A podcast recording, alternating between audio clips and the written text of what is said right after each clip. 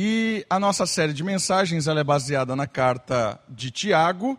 E semana passada, Tiago entrou num tema provocativo, porque semana passada, Tiago entrou na questão falando a respeito da fé com o seu relacionamento diretamente com as obras. O que fé e obras têm de conexão?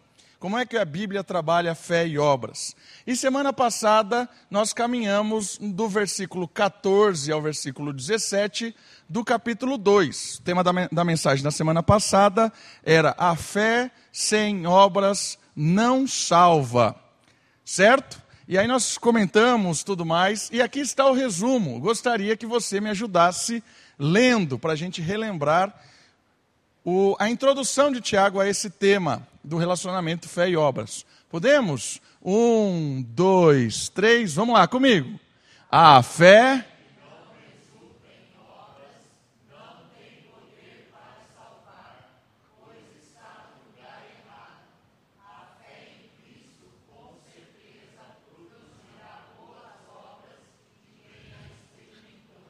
O resumo diz que a fé sem obras não salva, exatamente porque o que salva não é a fé, nós aprendemos isso semana passada, o que salva é Cristo e a sua obra, e se a fé está no lugar errado, depositada no lugar errado, ela nunca produzirá nada, ela apenas causará uma sensação ilusória, causará uma interpretação ilusória das coisas. Então, a fé que salva é a fé que está ligada em Cristo, é o crer na obra do Senhor Jesus, e essa obra, ela vai de tal forma chegar ao nosso coração e à nossa mente, que nos impulsionará a uma vida de imitar a Cristo. Aquele que foi salvo por Cristo quer desesperadamente, por causa da ação do Espírito no coração, ser como Cristo.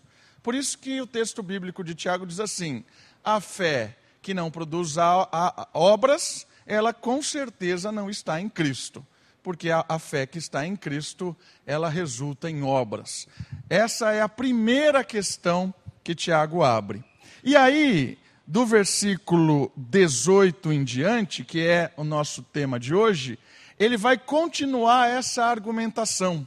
Ele vai continuar falando sobre a fé e a relação da fé com as obras. Neste versículo em diante, ele vai querer convencer um opositor a alguém que vai aparecer com perguntas desafiando essa questão da integração fé e obras. E nessa parte, ele vai nos desafiar a pensar na utilidade de uma fé sem obras. Qual é a utilidade de uma fé sem obras? Eu queria mostrar para vocês algo bem útil. Né? Conhece uma ponte bem útil? Essa ponte está em, na região de Choluteca, em Honduras. Uma estrutura extremamente bem feita, bonita. Olha só que estrutura bem feita. Só que o que aconteceu? O trajetório do rio desviou. Certo? Então você tem uma baita de uma ponte que se tornou o quê?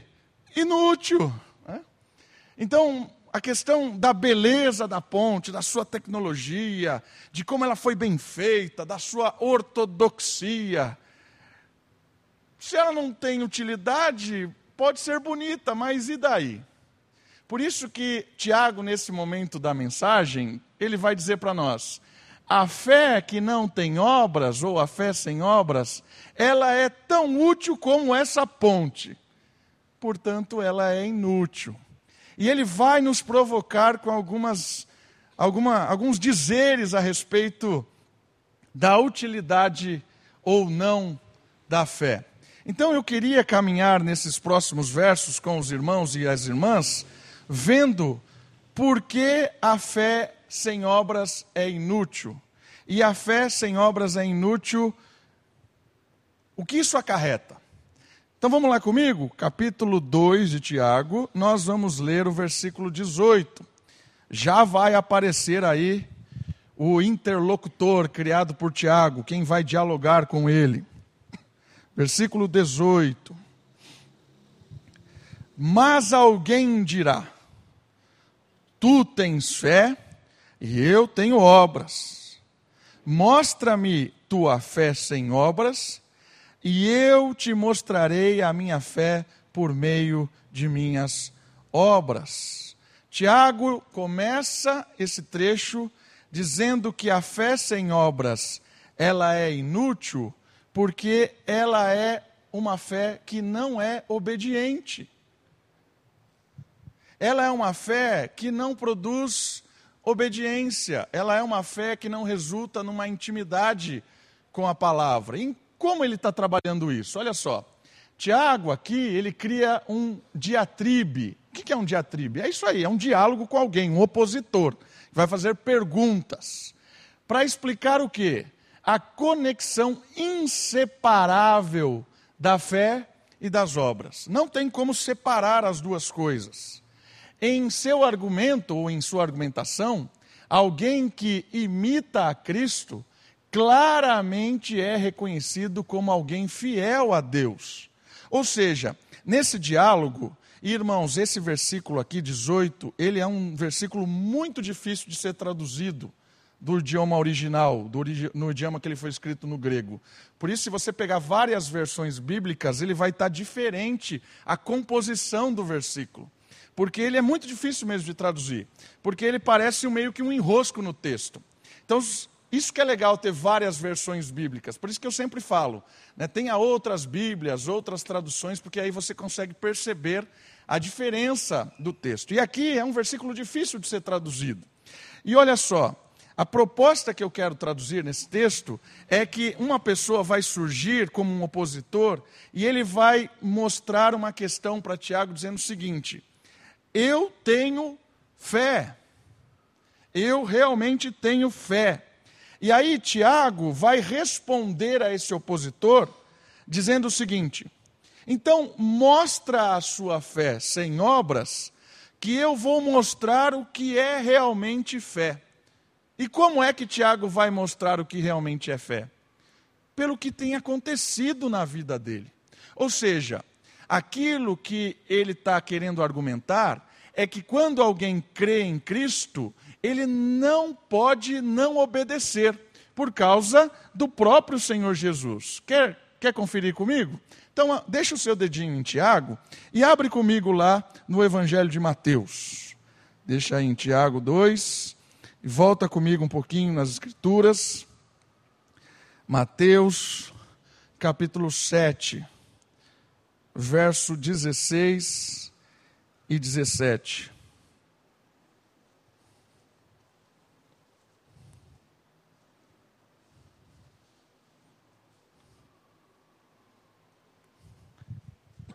Mateus 7, 16 e 17. Olha só da onde Tiago tirou essa ideia de dialogar com alguém e falar assim: mostra a sua fé, que eu vou mostrar as obras e você vai perceber a fé. Certo? Olha só da onde ele tirou isso, do discurso vindo do Evangelho.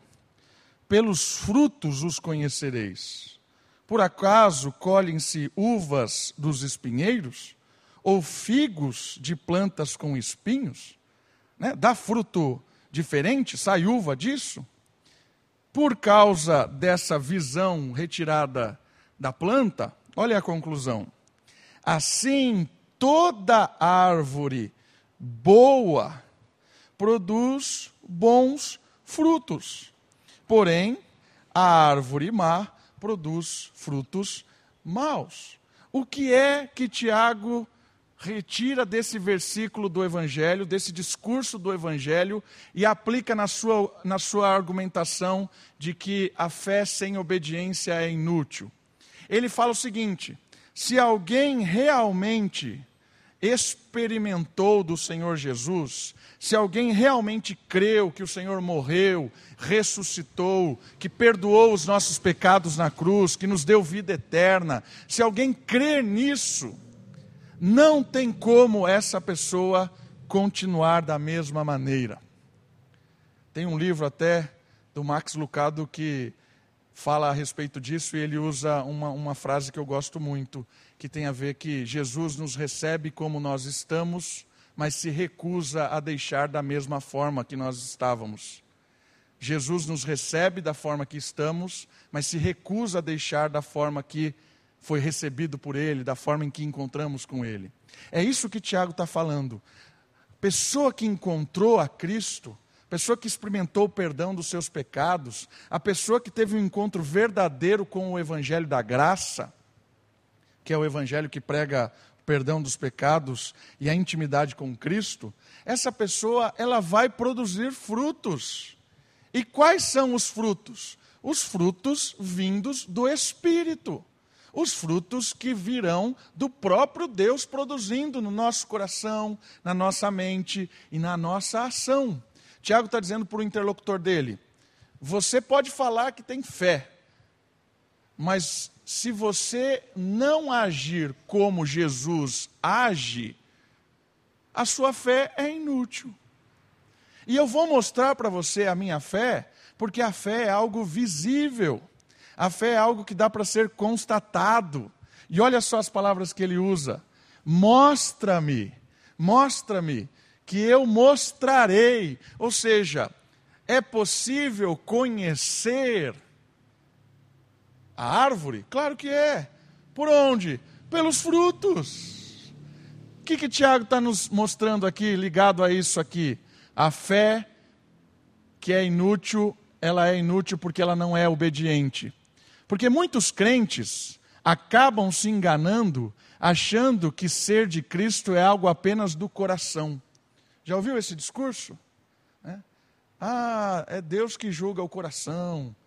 Deus que conhece o meu íntimo. Né? O cara está totalmente perdido nas suas atitudes e vem com esse discurso. Né? Ah, não me julga porque é Deus só que pode me julgar. Né? Já ouviu isso? Muito comum isso. Por quê? Porque é uma ilusão de que o encontro com Cristo é algo só místico e espiritual. É místico e espiritual? Sim, claro que é. Porque encontrar com Cristo é algo extraordinário e espiritual. Mas esse encontro com Cristo que começa no coração, ele não fica lá. Por isso que Tiago usa a palavra mostra-me, porque é visível. Ou seja, ousam afirmar, fazer afirmações bonitas né, do coração, porém essas frases são vazias. Tiago quer lembrar os ensinos de Jesus. Vamos lá para João. Qual é o ensino de Jesus? Deixa o seu dedinho lá em Tiago ainda e vai comigo no Evangelho de João agora. Também outro discurso do próprio Jesus capítulo 14, versículo 21. Evangelho de João, versículo 14, capítulo 14, versículo 21.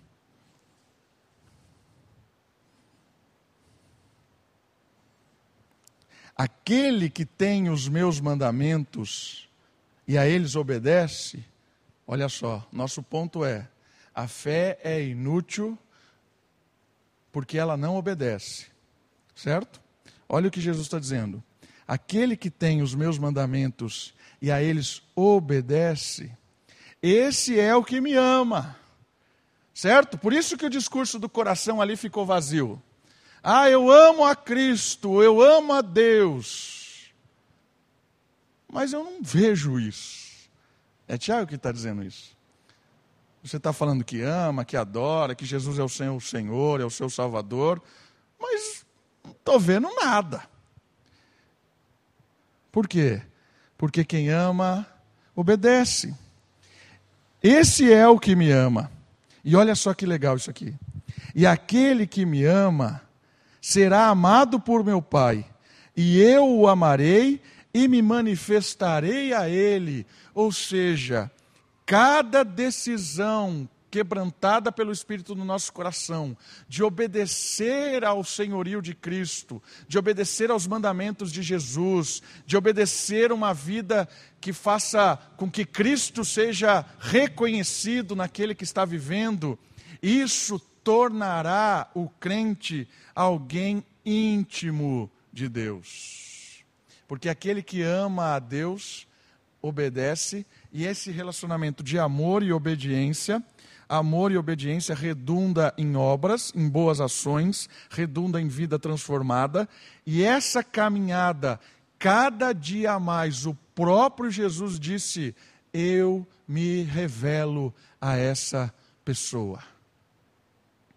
Cada dia mais que alguém se dispõe aos pés da, da, do Evangelho, que alguém se dispõe a ser trabalhado pelo Espírito, cada dia mais que nós nos quebrantamos diante de Deus, cada dia mais que somos impulsionados pelo próprio Deus para fazermos aquilo que agrada a Ele, em obediência à Sua palavra, mais nós conhecemos intimamente de Deus, não por causa de nós mesmos, mas porque Ele vai se revelar a nós. E saiba de uma coisa, meu irmão, minha irmã, nós só podemos conhecer a Deus quando ele se revela a nós. Se ele não se revelar a nós, ainda que você leia a Bíblia de frente, de trás, de ponta cabeça, se Deus não se manifestar a nós, nós nunca compreenderemos, nós nunca o, o experimentaremos, nós nunca teremos uma intimidade com Ele. Por isso que amor, obediência, gera intimidade, porque o próprio Deus vem, o próprio Deus se revela, o próprio Deus se manifesta. Por isso que aquele que cada dia mais conhece do amor de Cristo, vive o amor de Cristo. E aí Tiago está dizendo assim: você pode mostrar aí, falar que tem fé. Mostra aí a sua fé. Ela é vazia. Mas você vai ver a minha fé quando você observar as minhas ações. Esse é o discurso de Tiago no primeiro versículo. E ele fala um pouquinho mais sobre isso, sobre a obediência. Olha só o próximo versículo. Quer ver? Volta lá comigo em Tiago. Ele continua argumentando no capítulo 19, no versículo 19. Tiago 2, versículo 19. Ele diz assim: você crê que é um só Deus? Ou você crê que Deus é um só? Essas duas traduções são possíveis. Esse texto é bem difícil de ser traduzido. Então você pode ter aí na sua Bíblia: crês que Deus é um só? Ou crês que Deus só existe um Deus? Essas duas possibilidades de tradução são possíveis. Mas, em termos gerais, o que Tiago está querendo aqui nos afirmar? Ele pegou algo cerne algo central da teologia judaica, que é Deuteronômios, quando diz assim: existe um único Deus, só existe um Deus. Tiago pegou isso. E esta afirmação é clássica do judaísmo. Qualquer judeu cria nisso. Qualquer um, até o descrente, acreditava nisso. Porque era clássico, desde pequenininho já ouvia isso. Ouve Israel. Certo? E quem nele confia faz bem. Tiago diz isso. Você crê que existe um único Deus? Faz bem. Teologia correta. Certo? Verdade. Maravilhoso. Está correto. Você tem um conhecimento verdadeiro da doutrina de quem é Deus. Só existe um único Deus. Então, faz bem. Teologia 10.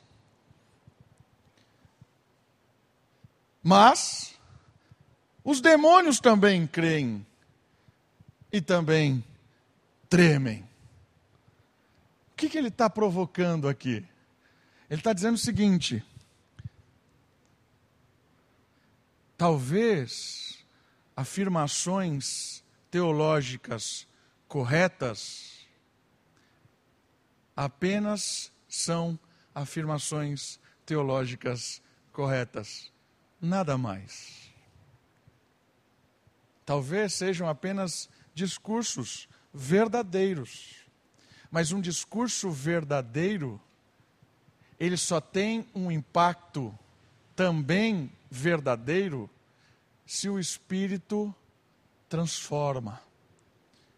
Se o Espírito faz com que aquele conhecimento chegue ao coração, e a partir da transformação daquele conhecimento ao coração, ele vai agir vai chegar nas mãos. Tiago está dizendo assim: você faz bem de conhecer isso. Você faz bem de pronunciar esses discursos. Mas até o diabo pronuncia esses discursos. O diabo faz esses, esses discursos. Várias vezes, quando os demônios encontravam a Cristo, eles, eles, eles pregaram: Tu és o Cristo, falaram, Filho de Deus. É? Os, os demônios reconheciam, tinham a teologia correta. Mas a implicação aqui é que Tiago está comparando o, dis, o discurso correto com a rebeldia dos demônios. Os demônios conheciam Deus, mas decidiram ser rebeldes. Eles tremem diante de Deus, obedecem a Deus, quando Deus manda, até o diabo obedece, porque Deus é soberano. Mas eles são rebeldes. E aí Tiago está dizendo assim: se não tiver obediência, se, se não tiver resultado disso que você está dizendo, a sua experiência com Deus ela é beira a experiência dos demônios de conhecerem a Deus mas se rebelarem contra Deus e viverem a sua própria lei. Conhece quem é Deus, conhece a lei de Deus, mas não quer nada com esse Deus. Tem um discurso porque reconhece sempre quem é Deus, mas eu não quero ter nada com esse Deus. Por isso que a fé sem obras é inútil, porque ela não é obediente. E aí ele chama o último versículo ele chama esse homem, essa pessoa que está dialogando com ele, de insensato. Olha o versículo 20. Mas, ó homem insensato. E o que é um homem insensato? A insensatez está ligada com alguém que olha para si próprio, alguém que olha só o seu próprio coração. É a ideia de que, por mais que ele conheça a verdade, ele se fecha naquilo que ele acha que é verdade. Por mais que alguém diga para ele as coisas, ele se fecha, ele é insensato, ele olha a si mesmo. E aí Tiago está dizendo assim: Mas ó homem insensato, né? queres ser convencido de que a fé sem obras é inútil? Ele está dizendo assim: você quer deixar de ser insensato? Quer parar de olhar para si mesmo? Quer parar de olhar para os seus belos discursos? E quer ver como realmente a fé, a experiência de alguém com Deus, ela resulta numa transformação, numa ação de imitar a Cristo? Você quer ver isso? E aí ele vai usar ilustrações do Antigo Testamento. Ele vai trazer experiências de dois personagens do Antigo Testamento em que a fé e a obra estavam conectas e a justiça de Deus veio de uma forma transformadora. Tiago vai argumentar agora com o insensato dando para ele exemplos da utilidade da fé a partir da obediência, a partir das boas obras. Porque a fé é inútil, ela, ela é inútil quando não há confiança. E olha só o que o versículo vai nos ensinar. Versículo 21. Não foi pelas obras que o nosso pai Abraão foi justificado quando ofereceu sobre o altar o seu filho? Olha que texto forte. A justiça de Abraão não aconteceu quando ele foi oferecer em sacrifício o seu próprio filho. Então a fé ela é inútil quando não há confiança.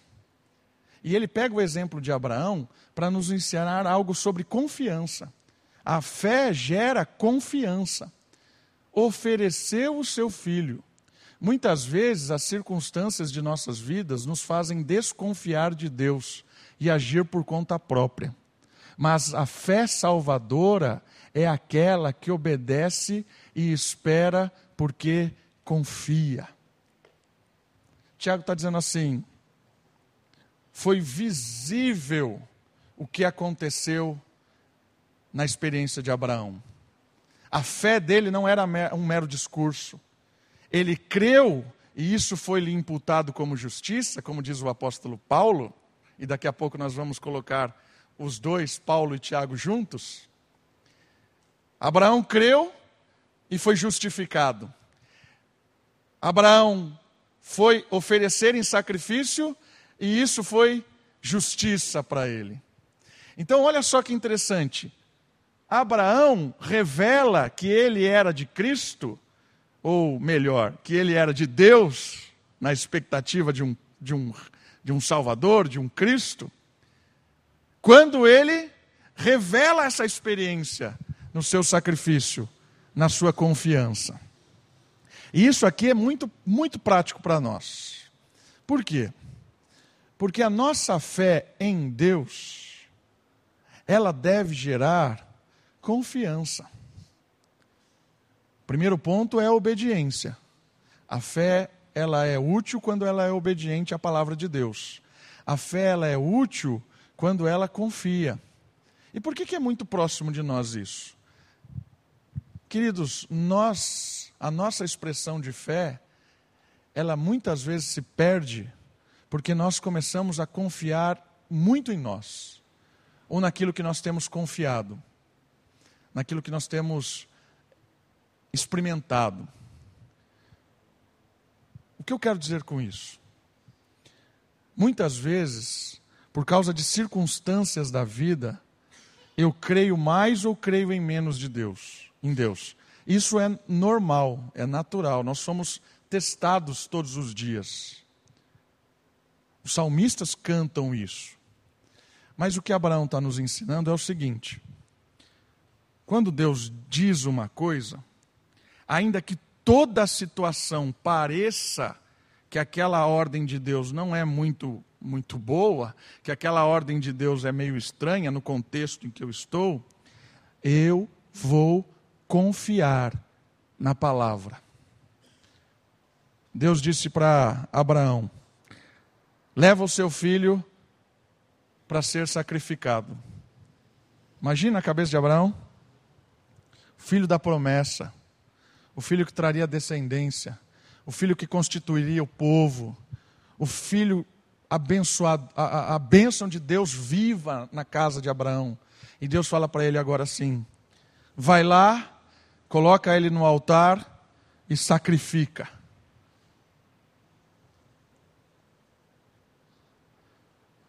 Meio, meio, meio pesado, né? E aí a fé de Abraão resultou no quê? Quando Hebreus o autor dos Hebreus conta a história de Abraão, ele fala assim: a fé de Abraão estava em que ele confiava tanto em Deus, que mesmo que o filho dele fosse sacrificado, ele cria que Deus faria ele voltar à vida. A fé era tão confiante que ele, ele não mediu esforços. Eu vou obedecer a Deus. Ainda que tudo pareça estranho, eu vou obedecer a palavra de Deus porque eu confio em Deus. O que Tiago está nos ensinando é que a gente olha muito para as circunstâncias da vida. E a fé, ela deve agir confiando na palavra de Deus e não nas circunstâncias da vida. Porque a vida dá voltas. E muitas vezes nós ficamos tentados a não obedecer a Deus porque nós achamos que nós vamos ter prejuízo em obedecer ao Senhor que nós vamos sair perdendo alguma coisa, que não vai dar certo. A palavra de Deus diz uma forma de como nós devemos educar os, os nossos filhos, e eu olho para o mundo e falo assim: o mundo está falando totalmente errado. Confio na palavra ou confio no mundo? A Bíblia está dizendo de como eu trato meu esposo, minha esposa, como eu ajo dentro do casamento. Mas o mundo está dizendo outra coisa. Confio na palavra ou confio no mundo? E quando envolve dinheiro, então? Quando você tem que pagar as suas contas, aí o negócio fica duro. Porque aí confio na palavra de Deus, que Ele é o dono do ouro e da prata, que Ele está cuidando da minha casa, ou eu vou dar um jeitinho?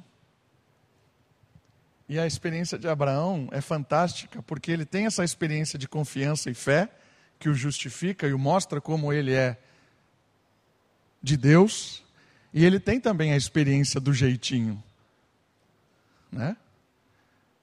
Quando o filho da promessa não vinha, ele aceitou a sugestão de ir com Agar. Então, irmãos, o que esse texto está nos ensinando? Está nos ensinando que quando nós confiamos verdadeiramente em Deus, nós vamos crescendo na confiança em Deus. O crente aprende diariamente a confiar, porque obedece e Deus se manifesta a ele, e essa manifestação, essa revelação de Deus gera no nosso coração cada dia mais confiança. Eu creio Ainda que tudo pareça que não vai dar certo, eu creio. Eu creio. E olha só o próximo versículo. Ele diz assim,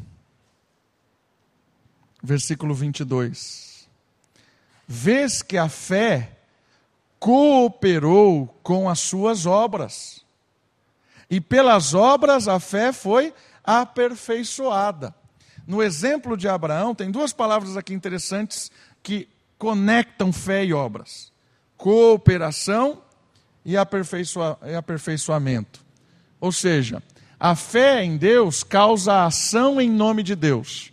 Abraão creu e obedeceu. Abraão creu e levou o filho. Confiou. O ato de crer fez com que ele obedecesse. Então, o ato de obedecer também revelou que ele era alguém justo. Certo? Esta ação em obediência aperfeiçoa a sua fé, pois a cada dia aumenta a confiança.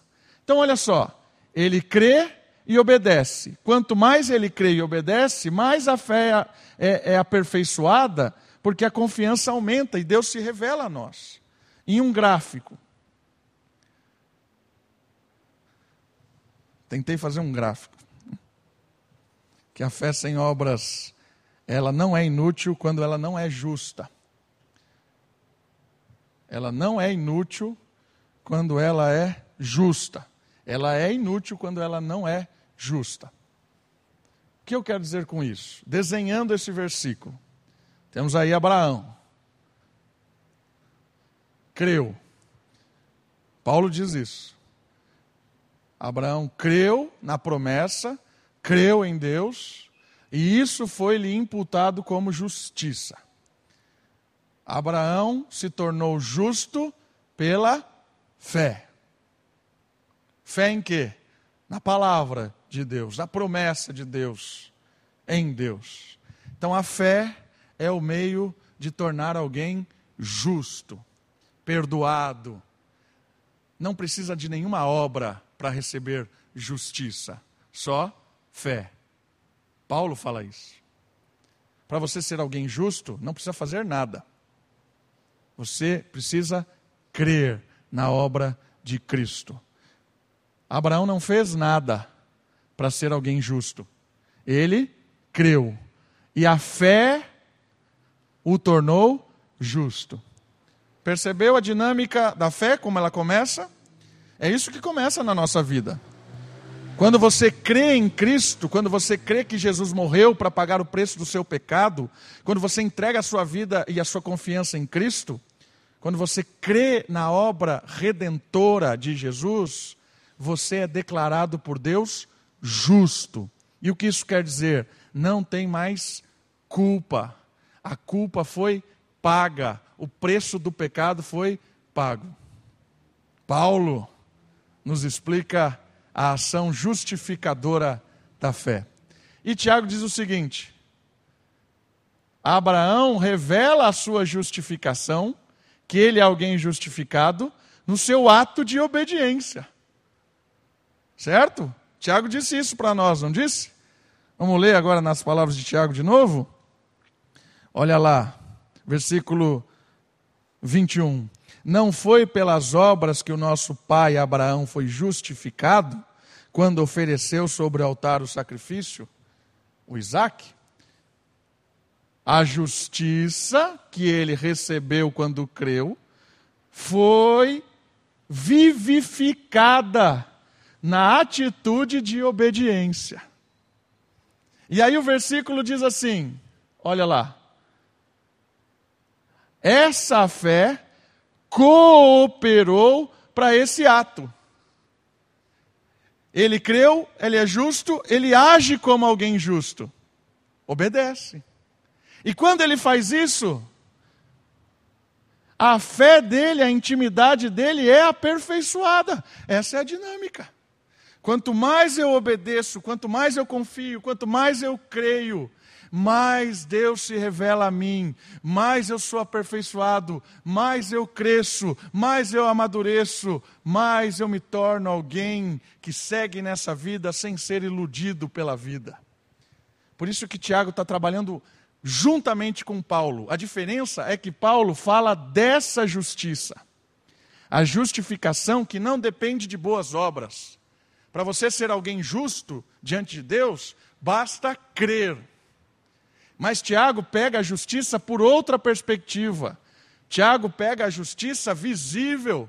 Você realmente experimentou Deus? Eu posso ver isso como? Na obediência. Paulo e Tiago dançam ao som da mesma música, a música da justiça. Deu trabalho fazer isso aqui, irmãos. Essa é a ideia de Tiago. É isso que é prático para nós, queridos. Quando nós experimentamos de Deus, quando nós conhecemos e recebemos o perdão de Cristo, tira toda a bagagem, aquele peso de querer agradar a Deus. A gente não agrada a Deus. Não tem como agradar a Deus. Quando a gente entende isso, que não tem como agradar a Deus, Deus tira um peso sobre nós. Quando cremos que Cristo morreu por nós, ele nos faz filhos, perdoados, justos. Isso, olha, traz uma paz. Não depende de mim. Não depende de mim. Perdoado, filho, justo. Quando eu experimento isso, a minha ação, a minha vida neste mundo, ela muda eu começo a obedecer a Deus independente das circunstâncias. Eu começo a confiar em Deus, ainda que o mundo esteja caindo. Eu faço coisas que a palavra de Deus falam para eu fazer, ainda que pareça loucura. Quer loucura maior do que isso aqui?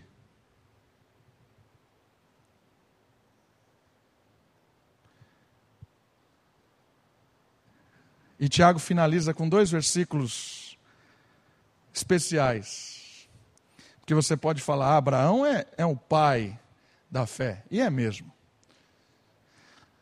Mas ele vai dar um outro exemplo. E aí, esse exemplo, talvez o judeu não gostou muito. Versículo 23. Ao 23 ele, ele fecha né, o texto da justiça. Assim se cumpriu a escritura que diz: Abraão creu em Deus, e isso lhe foi atribuído como justiça, quando ele creu, e ele foi chamado amigo de Deus, porque obedeceu. Finalizou. Tiago aí finaliza o quadro aí. E olha o 24. Vedes então que o homem é justificado pelas obras e não somente pela fé. Ou seja, Tiago está usando aqui o termo justiça nesse sentido aqui, ó. Você percebe que o homem é justificado não só porque ele está falando coisas bonitas, porque se ele realmente está falando coisas bonitas, e ele experimentou isso aqui, ele age. Vedes, contemple, que o homem é justificado pelas obras que ele produz, porque pelo fruto conhecereis a árvore. E não somente pelo discurso da fé. Quem creu, obedece. E aí vem o outro exemplo. De igual modo, a prostituta Raabe não foi também justificada pelas obras, quando acolheu os espias e os fez sair por outro caminho? A fé não é inútil, a fé é inútil, né, vamos usar assim, a fé é inútil sem obras quando ela não é universal. Em que sentido? Sentido que a fé ela não é exclusivista do povo judeu. Essa experiência de fé e obras não é só restrita ao povo de Deus, do Antigo Testamento, ao pai Abraão. E Tiago está revelando isso para os judeus, que eram seus, o seu público inicial ali. Ele está falando assim: Deus não agiu só com a gente dessa maneira. Deus agiu fé e obras que são úteis, que são transformadoras, universalmente. Todo mundo. E o outro exemplo, quer saber quem é? É Raabe. Lembra da história de Raabe? Opa. Da mesma forma que o pai da fé foi justificado, Raabe também encontrou salvação. Quem poderia imaginar que a graça de Deus estaria transformando a vida e dando esperança para essa mulher esquecida? Raabe foi alguém que protegeu os espias. Os espias de Israel que foram até uma cidade, eles iriam invadir a cidade e teve o alarme que eles estavam lá e Raabe, que era uma moradora que estava perto da muralha, ou morava na muralha, abrigou eles. Escondeu eles na casa. A atitude de Raabe demonstra que ela creu em Deus. Da mesma forma que Abraão fez algo absurdo, Raabe fez algo absurdo. Raabe poderia entregar os espias e ficar bem diante do seu povo. Raabe poderia ter uma vantagem daquilo que tinha acontecido naquele momento. Mas Raabe cria que Deus estava chegando naquele lugar com a salvação. Raabe cria que aquela vida que ela estava vivendo dentro daquele contexto, naquela cidade fortificada, era uma vida de trevas. Ela cria que Deus tinha condenado aquela cidade, porque era uma cidade totalmente rebelde. E ela entendeu que os espias eram mensageiros de Deus que viriam trazer condenação sobre as trevas. A graça de Deus tocou o coração de Raabe e ela não mediu esforços, não olhou as circunstâncias da cidade fortificada em que ela morava e ela abrigou os espias, escondendo, porque ela creu, ela agiu como quem crê. Raabe, alguém fora do povo de Deus, foi salva da mesma maneira que Abraão. Ela creu e ela agiu a justiça de Deus a alcançou, a atitude de, de justiça dela revelou quem Deus é para ela. E é isso que Deus continua fazendo até hoje. Deus salva pessoas de todos os lugares, de todas as épocas, de todos os contextos. Deus nos surpreende com a sua graça transformadora. Às vezes, quando nós estamos muito tempo no contexto religioso, a gente começa a olhar para o mundo com desdém. Né? Não sou como eles.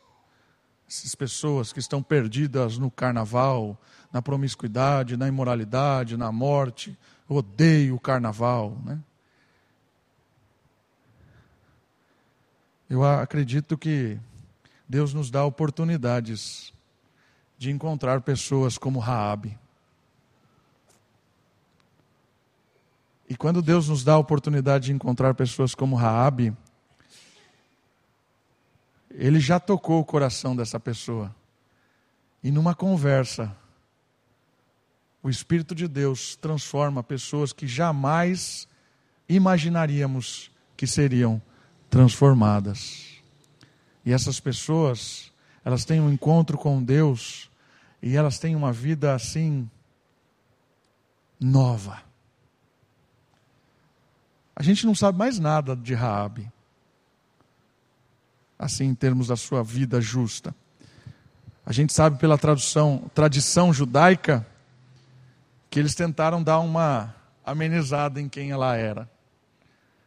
Tem alguns comentaristas rabínicos, alguns rabis, né, alguns doutores teológicos do Antigo Testamento judeus, que contam que ela casou com Josué, se tornou uma moça, sei lá o quê. Queriam diminuir quem ela era. Assim, diminuir quem ela era, a carnavalesca Rabi, né? Vamos tornar ela aqui uma. Não, né? Deus aqui. Mas Tiago não. Tiago foi meio até duro, né? trouxe aí um adjetivo meio. Talvez Tiago estava escandalizando o próprio judeu que estava ouvindo isso. Sabe, Rabi, ela é igual a Abraão. Abraão é o pai da fé. Sabe quem é Rabi? Rabi é aquela prostituta da muralha. Qual a diferença dos dois? Nenhuma. A graça de Deus alcançou os dois da mesma maneira e eles foram transformados pelo Espírito. E o último verso diz assim: Pois assim como o corpo sem o Espírito está morto, também a fé sem obras está morta. Tiago enfatiza de novo: você creu em Deus, creu em Cristo, tem um discurso correto das Escrituras, maravilhoso. Mostra.